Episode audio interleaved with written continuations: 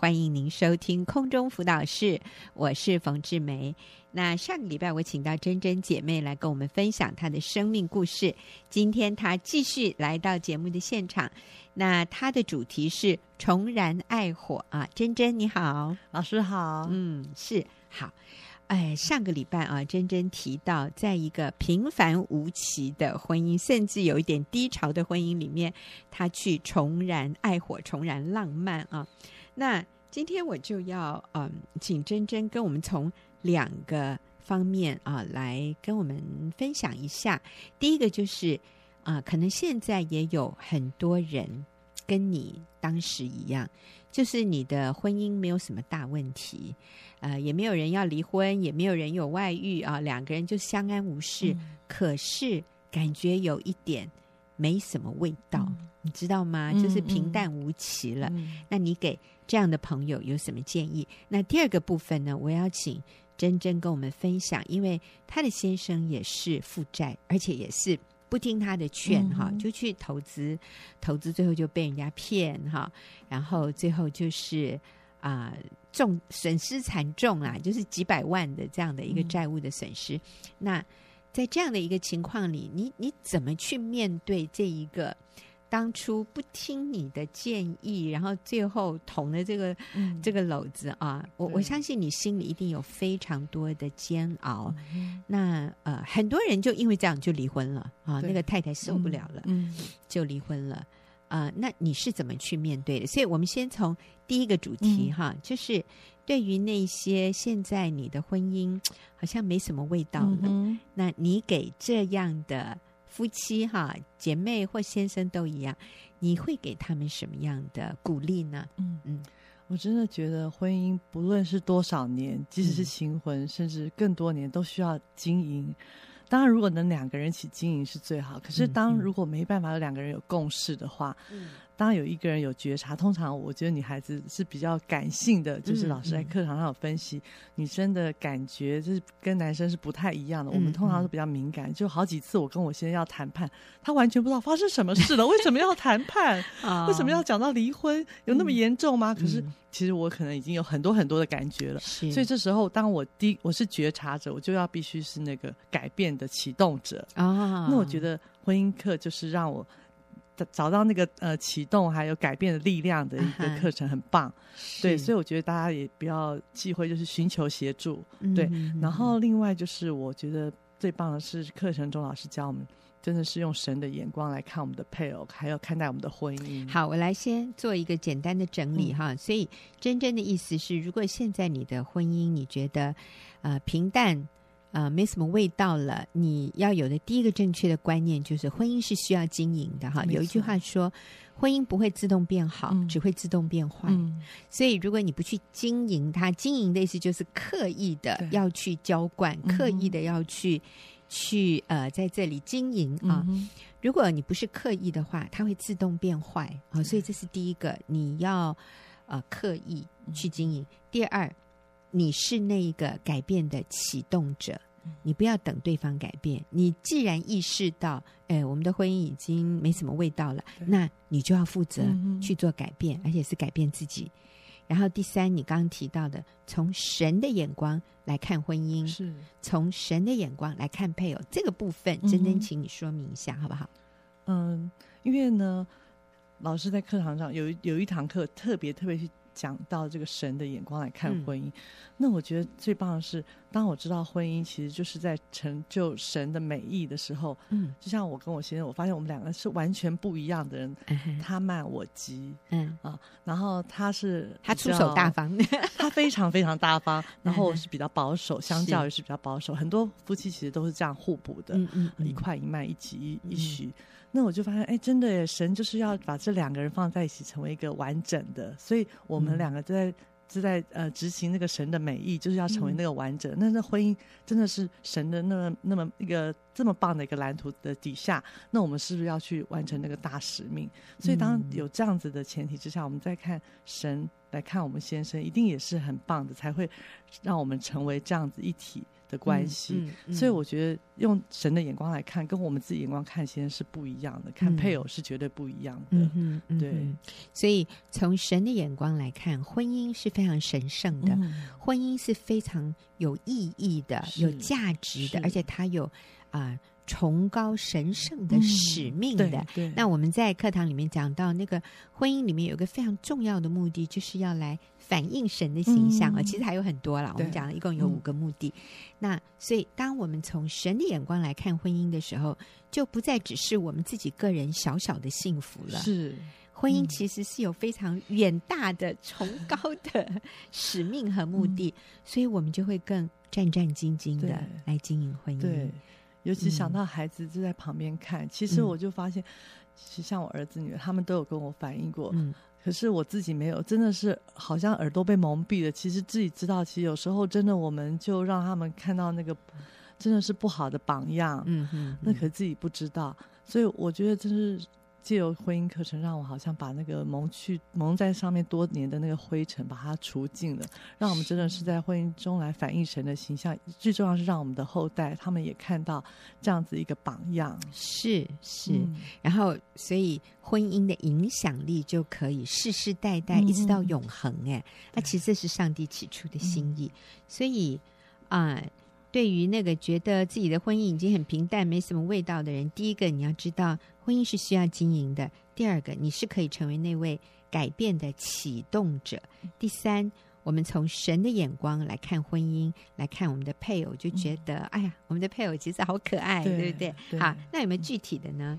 对，像呃，我我会做一些跟以前不一样的，就是以前我常常都自己做决定，嗯，哦、呃。觉得反正这么多年，我知道他一定是都没意见的，然后就不用问他。其实 错了，我后来才知道，其实那个尊重就在大事小事上面的尊重。所以即使我已经知道他的答案，我还是让他知道我就是要尊重他。所以那个那个过程其实很重要。所以我后来做任何决定之后，都会。跟他讨论，嗯，甚至让他知道，即使他很放心我做决定，嗯、可是我会让他知道我，我我这个决定是我们共同的。是，哎呀，我觉得这个观念的改变好宝贵哦，嗯、好宝贵哦。啊、呃，其实很多时候，男人表示没意见，不是他没有意见，嗯、对，是他。懒得跟你吵，因为从过去的经验，可能他知道，就算他表达不同的想法，你最后还是会按照你的想法去做的。嗯、所以他就想说，那他也不用讲什么了，随你。嗯、你知道，当一个男人说“随你”的时候，很可能他里面的意思就是。我有什么意见，你也不会听的，所以随你吧。对，对，没错、嗯。但其实他是有意见的，嗯、而当他感觉到被尊重的时候，那个你们的关系就合一了，是，就变成夫妻的关系就通了，嗯，而不是像以前一样，啊，真的好像中间有鸿沟。对，哦、没错。所以尊重他的意见，嗯、还有呢，还有看重他的需要。嗯，因为我先生呢。他其实还蛮在意吃的，可是以前我都觉得他反正自己去解决，不不会再太在意。现在我都会特意特意注意他，呃，想要吃什么，帮他留菜这些动作，以前是不会这样做的。然后也会传一些爱的简讯啊，告诉我先生啊，啊要小心啊，要安全啊。然后一些就是贴图很好用，对，现在通讯软真的非常好用，就是用一些啊这样子关怀的东西，然后让他觉得，哎，你有在随时随地都在关心他这样子。嗯，而且我发现有一些贴图哦，超幽默的耶，哎，对，超好笑的耶。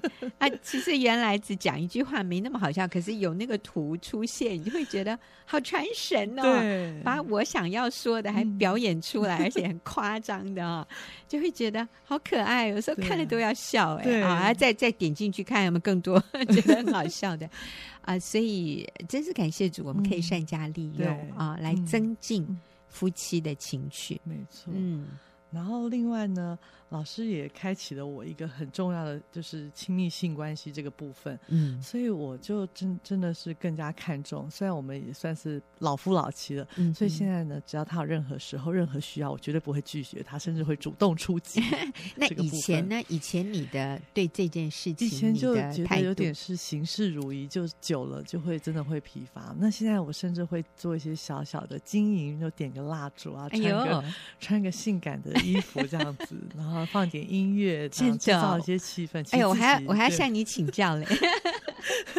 对啊、呃，久了啊，夫妻在一起久了，最后真的就觉得这只是一个像例行公事。嗯、对，就算是原来很应该是很激情的东西，最后也变成是 淡如水这样子。我觉得好悲哀哦，嗯、千万不可以这样，很重要。哦、对，那我想真的是靠姐妹、靠妻子来主动经营这个部分，嗯、让先生有那个做。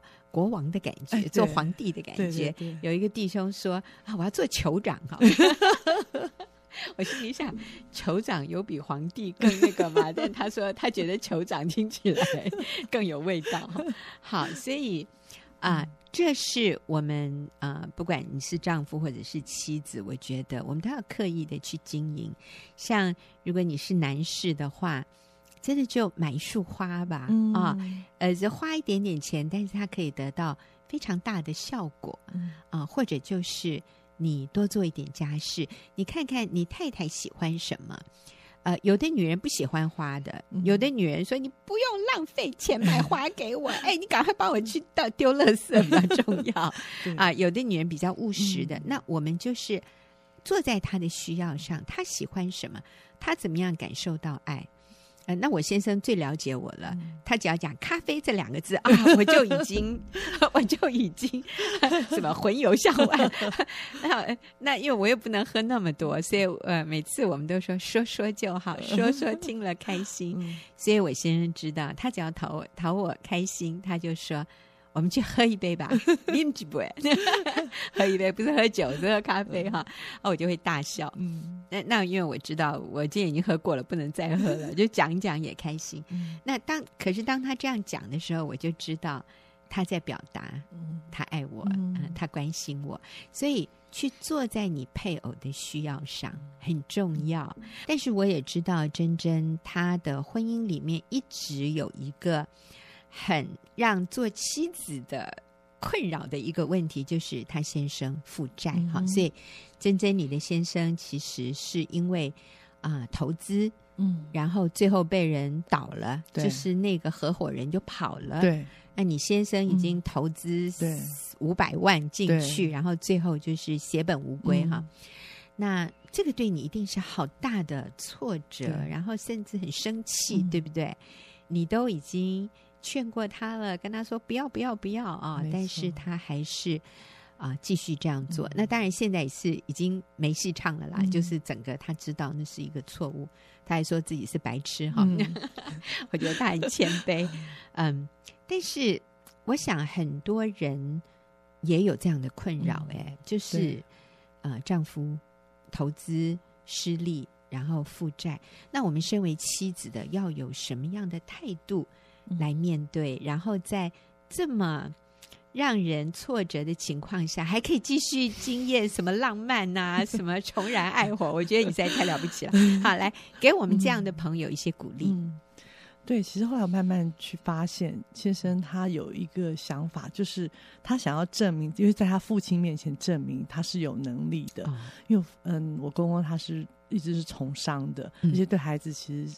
期望很高，他们很多人的期望是建筑在事业的成功，就是要赚大钱。对对对，所以我现在一直想去证明这个。所以当有机会的时候，他就哎想尽办法。嗯、所以这次这个投资，他也把我公公拉进来。所以在这个过程中，他们这这些男人呢，其实他们都看好了，所以是大家一起。可是当失败的时候，他得到的就是哇，嗯、呃，四面八方。飞来的箭，嗯，就说都是你的错。嗯，然后他这时候在我公公面前，不但原来是想要让他证明证明，结果反而抬不起头来，所以他是对他非常挫折。所以他已经这么挫折的情况下，虽然那时候我没有想那么多，我只是想说我要不要再让他，呃，在我公公已经这样一直责骂他的情况下，我在雪上加霜啊，火上加油。所以我那时候其实是比较不去谈论这些事情，比较保持着就是说。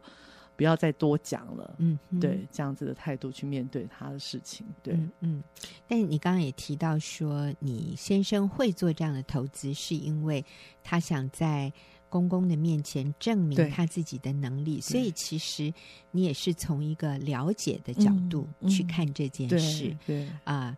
不是说他贪心，而是说其实他是想证明他自己的能力。嗯、那如果说哦，他就是很贪财，这变成一种指一种指控，一种定罪。对。但是当我们看到说，啊、呃，他是想证明他的能力，那我们就是从一个啊、呃、同理，从一个甚至心疼他的角度，然后觉得哇，他这么努力的想要证明，嗯、可是却。又再一次失败，然后得到更深的否定，对，更深的责备，没错，啊、呃，挫折感。嗯、那呃，其实珍珍之前也有跟我讲，就是呃，公公不但指责先生，甚至质疑先生，还想有可能是不是他跟那个朋友串通好，对，钱都藏起来了，然后然后来坑我们，这样子，曾经怀疑过他，嗯，所以那时候先生真的是很。痛苦，因为他变成回家是抬不起头来，在爸爸面前是，是父亲面前是抬不起头来，而且真的挫折感很重。嗯，所以他那天上课的时候说他是白痴。我觉得虽然我觉得很好笑，可是我相信他心里是很难过的。是，所以我觉得这件事情呢，在这过程中，我也是看到他真的很沮丧。所以我觉得，当我们这时候，你我们也当然是心里急，可是我觉得，如果当这时候我们在责骂他什么，那会让他真的是。真的把他逼到绝路，所以这时候我就发现，我们真的是要成为那个帮助者，嗯，就是支持者，支持他，对，了解，嗯，去支持、了解，然后也接纳，对，接纳他是一个不完美的人，嗯、接纳他真的有这个软弱，他就是从小没有被爸爸肯定，嗯、他现在觉得终于是一次机会，嗯、他想来。取悦爸爸，他想来证明他不是爸爸心中想的那种无能的小孩，对，那种没有成就的孩子啊、呃！好不容易他找到一个机会，结果又再一次的啊、呃、失败被否定。我觉得这个时候他需要的不是落井下石，嗯、这时候他需要的是我们的了解、我们的安慰、我们的支持。嗯、所以那个时候就是你没有责备他，你啊、呃、就是安静。对，不再提这件事，嗯、接纳他的这种挫折、忧伤的情绪，嗯，然后不离开他，哈，不跟他吵说，说啊，算了，你这种男人，我就跟你谈判，我们离一离算了，哈。我知道有一些女人会这样，嗯、啊，真的很不好。嗯、好，所以第一个是了解、接纳，那还有呢？还有感谢主。其实我那时候心里其实有一个想法。如果这件事情发生真的是神的美意的话，他要我们学什么功课？嗯，因为我甚至那时候中间有带他去牧师那边，请牧师帮忙劝阻。那牧师也说：“嗯、哎，就设个听损点。”可是发现真的是那时候耳朵好像被蒙蔽了，都听不进别人的话。嗯、所以后来又继续投资下去。嗯，那可是呢，我我中间呢。呃，就陪他去投资人那边跟他们，嗯、我甚至带那个投资人信，呃，就是绝志，我就相信说啊，神有他的美意在。嗯、所以当事情发生之后，到现在我都想说，嗯、呃，或许也是安慰，就说感谢主，那时候的损失，如果不是在不是这样的损失，如果没有这样的损失，说不定之后会有更大的损失。嗯、因为我我在先生本本质里面，他的原生家庭影响可能有一点点的。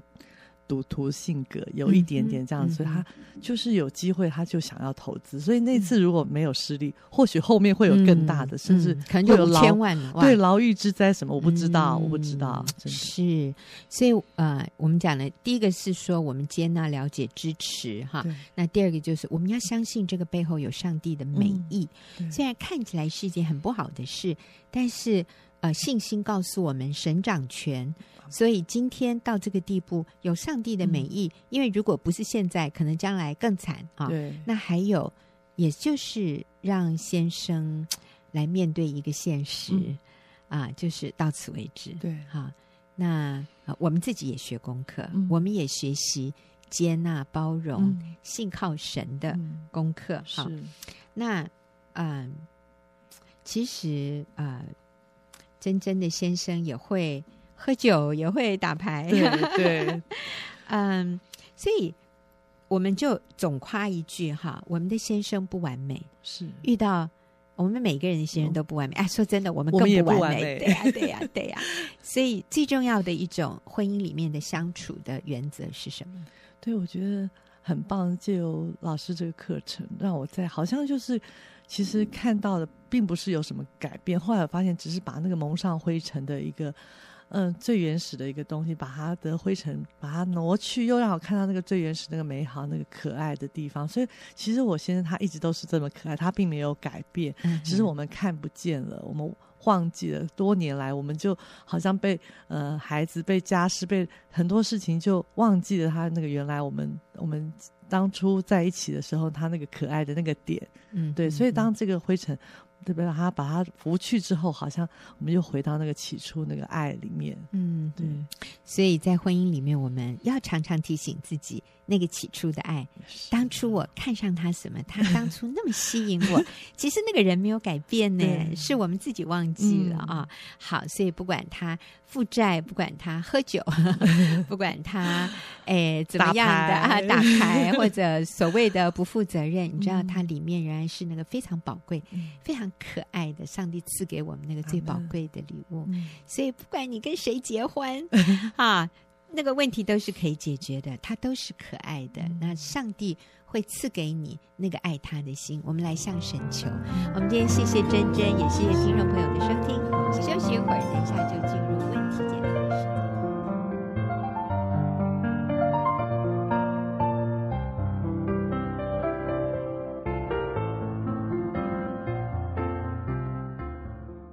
朋友，您现在所收听的是空中辅导室，我是冯志梅。进入我们问题解答的时间，今天和我一起回答问题的是李玉英。玉英你好，冯姐好，是听众好。我们现在要回答这个问题，嗯、一位姐妹呃写的，她说结婚二十年，老公一直外遇，还有生孩子，嗯、对象不是同一个人，以为他学乖了，两年没有外宿，结果去年年底。有人把奸情传给我，我很痛心。难道就因为是基督徒不能离婚吗？大家都说我是纵容他，朋友都说离婚吧，没有信任感怎么生活呢？好，所以呃，我想这位姐妹真是长期在很大的煎熬下面，二十年先生外遇，还在外面生了孩子啊，那现在呃又有新的恋情吗？反正又有奸情哈，然后他很痛心，嗯、觉得难道只因为我们是基督徒就不能离婚吗？我这样等于是纵容他，朋友都说我应该跟他离婚，嗯、因为没有信任了，怎么生活？嗯，呃，我觉得基本上讲到，难道是基督徒所以就不能离婚吗？嗯、我常在想，其实我们跟主耶稣的关系，我们跟主的关系，真的不是律法，嗯，而是那个信任跟爱。就好像我我这个做妈妈的，嗯，我给我的孩子一个规范，嗯、或者我给我孩子一个命令，好了，嗯、我是按照他们的年龄给他们这样的命令，我的出发点都是善意的，嗯，而且是为他们的利益想，嗯，有时候我们因为比较年长，我们看得比较远，嗯，那我昨天读到圣经的一句话，在马太福音第七章，他说我们这种肉身的父母，大意是讲，嗯、就是我们这些。啊，不完美的爸爸妈妈都知道要拿好东西给儿女，嗯、何况是爱他的天赋呢？嗯，所以我想，神在创立世界定了婚姻的制度，嗯，然后要我们一生一世，一夫一妻，嗯、一男一女，嗯，其实是为我们的最高利益着想，嗯、对，绝对不是因为要牢笼你、捆绑你，让你受苦，嗯，让你痛苦，让你很。不得已，只好留在这个关系里，嗯、好像要绑在一起，一起难过痛苦。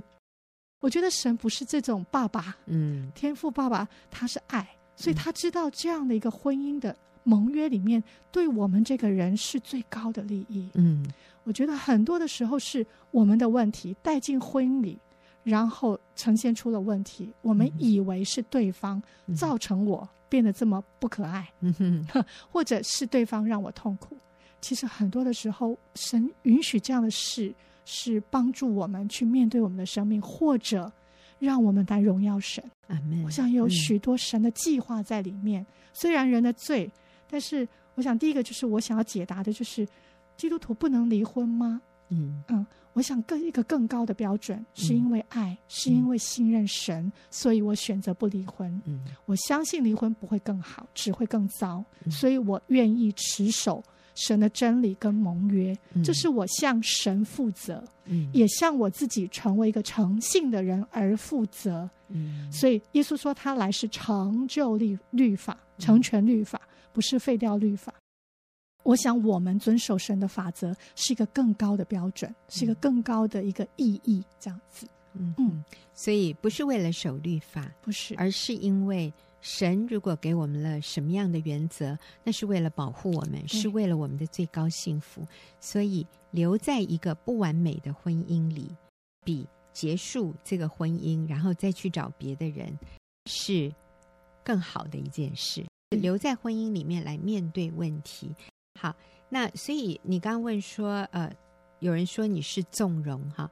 其实我们不是纵容对方，我们是愿意等候他的回转，嗯、我们愿意等候这个不成熟的男人成长，因为他是我的丈夫，我们之间有那个一生的盟约，因为我爱他，所以我愿意用一生的时间来帮助他成为那一个合神心意的男人，对我这样做是出于爱，而不是出于无奈。我等候他是出于。我相信他会成长，呃，我等候他不是为了守一个教条，如果只是为了守一个教条，那真的非常的痛苦。呃，我就想到，在我以前念书的时候，啊、呃，更早以前啊，就是我在台湾念书的时候，就是要背课本，然后应付考试，所以我背那些书，我那只是为了第二天的考试。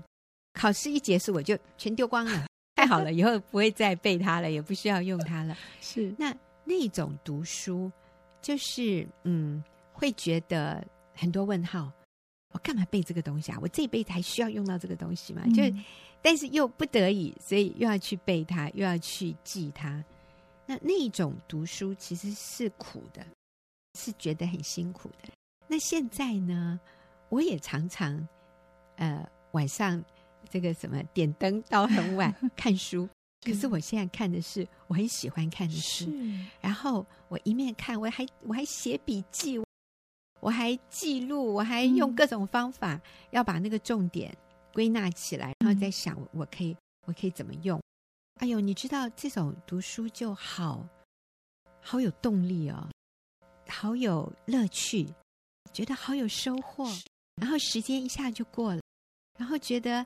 哎呦，我还希望多读一点，可是不行啊，已经累到眼皮要撑不开了，就是舍不得，然后才把书关起来，关灯睡觉。跟我以前为了考试读书，完全两种不同的心情。是，那我觉得是那个动机不一样。还有我，我现在看到读这些书的价值。那以前我读书，我我看不到它背后的价值，我想到的只是考试过关。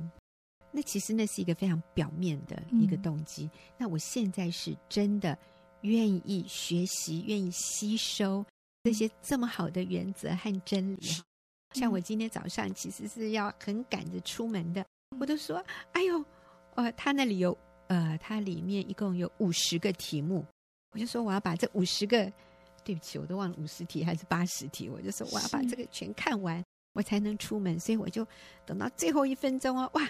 把那个，把那个网络上的那篇文章看完，看完仔细看，然后我我才舍不得把那个手机关掉，然后赶快跑着出门。拜托，我以前读书的时候哪有这么好学啊？哪有这么勤学？你知道，就是那个里面想要目标不一样。是所以今天如果我们知道说，哎，我在与神同工，我在建立这个男人。我在帮助他成为那个合神心意的男人，是这是何等崇高的一个使命！这是合神心意的，而且，是哦，主啊，你帮助我爱这个男人，爱他里面的，而不是要他做我的奴隶，或者要他做我的学生。嗯、OK，我特别要读哈，这位朋友，你在信上说，我以为他学乖两年没有外宿，结果去年底就有人把奸情传给我。我看到你用“学乖”这两个字，嗯、我们在什么样的情况下会形容一个人学乖了？我觉得是在形容一个小孩子。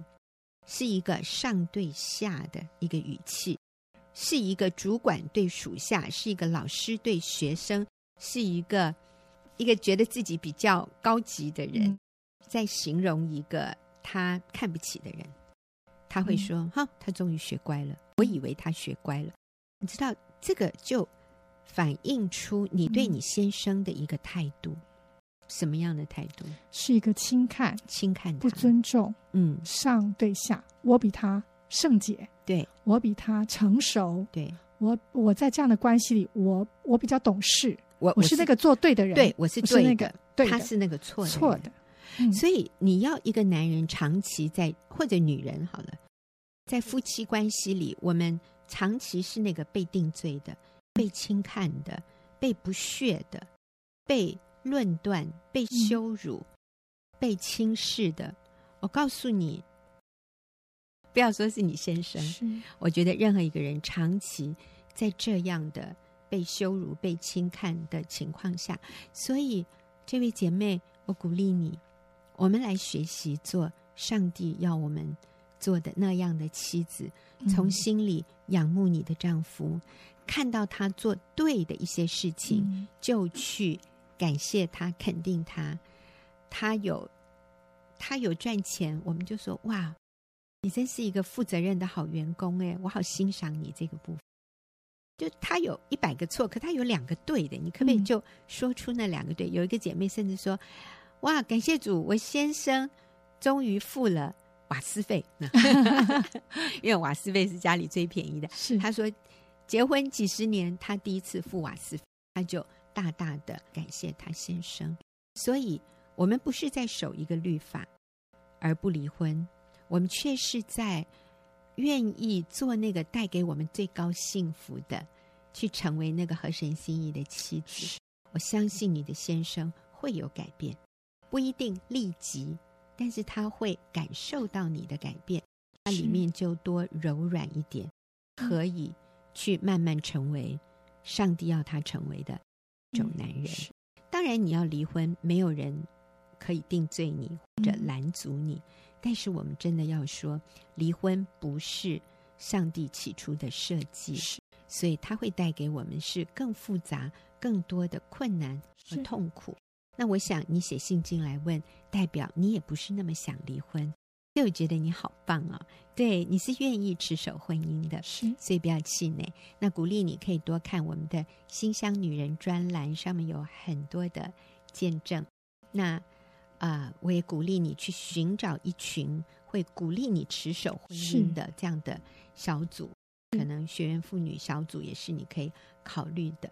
那至于那些叫你放弃你先生，叫你不要再持守婚姻的这些人。嗯我倒是鼓励你，啊、呃，有什么问题不要去跟他们谈，因为他们就会叫你离婚。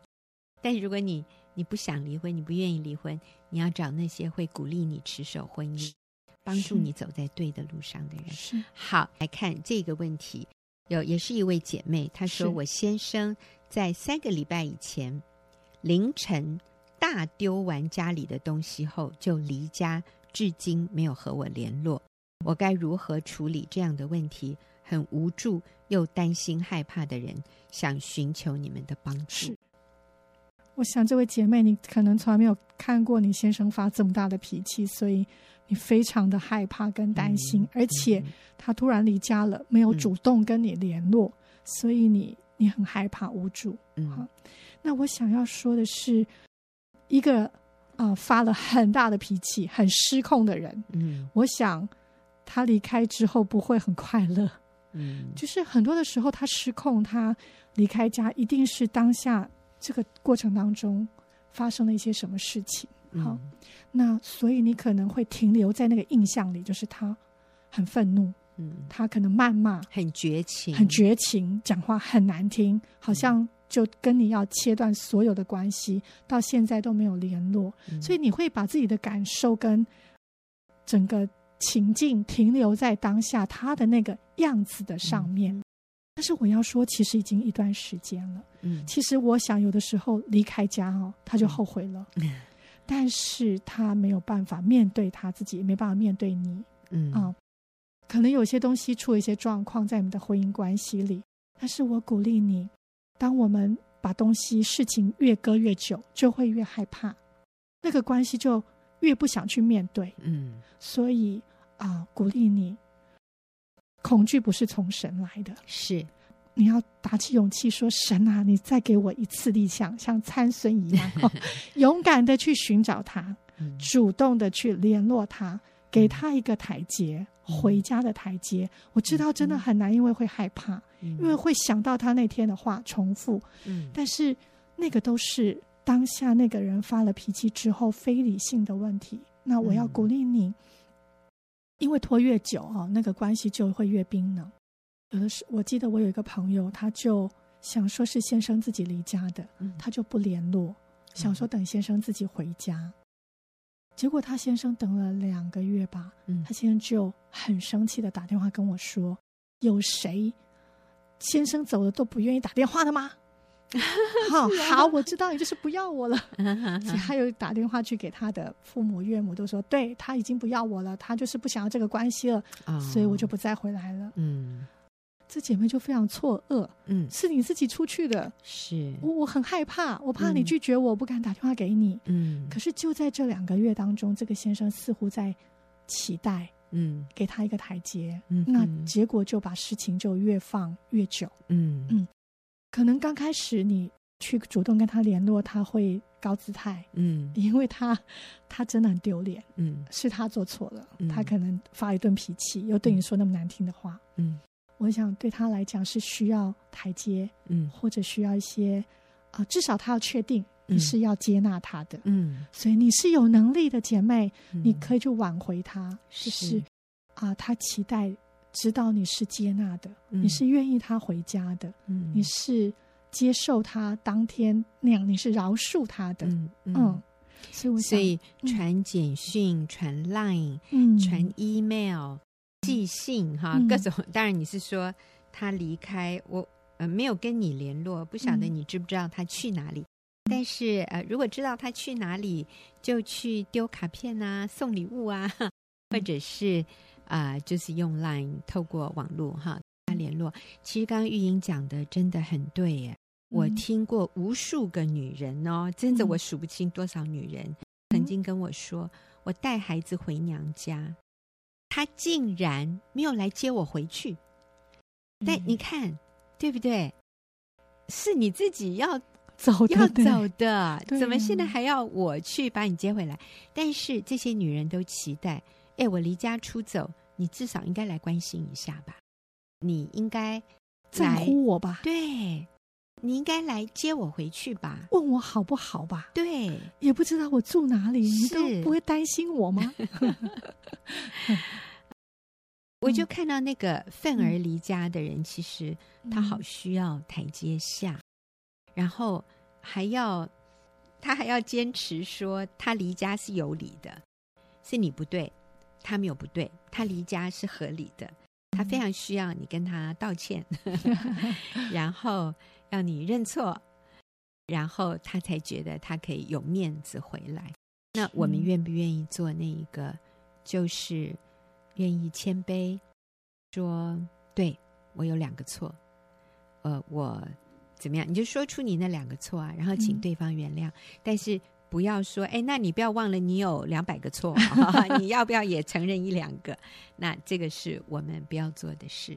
嗯、所以我们要谦卑，我们就是真实的有主耶稣的谦卑，而不是一面道歉，然后另外转过来又指控、控诉、定罪对方。嗯但是记得那个那个离家的人是非常需要台阶下的。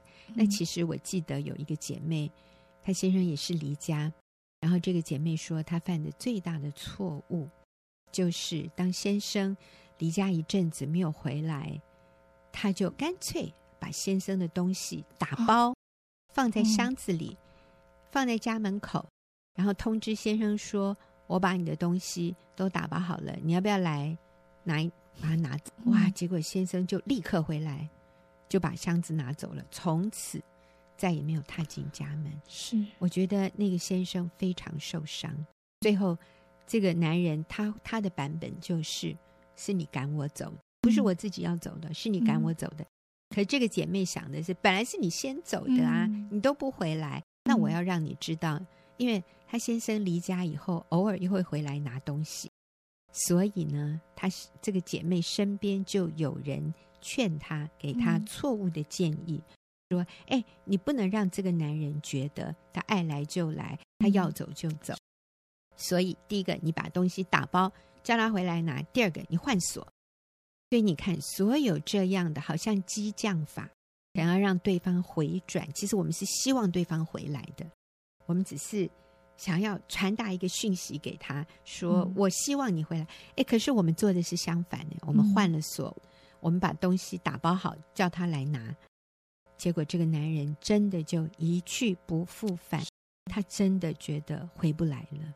他最后觉得是被你扫地出门。所以我们真的要很小心。所以这位姐妹，你很棒，你愿意寻求帮助，那请你主动的用各样的方法去跟先生道歉，去邀请他回来。祝福你，你们夫妻可以团圆。好，那我们也谢谢听众朋友的收听，我们下个礼拜。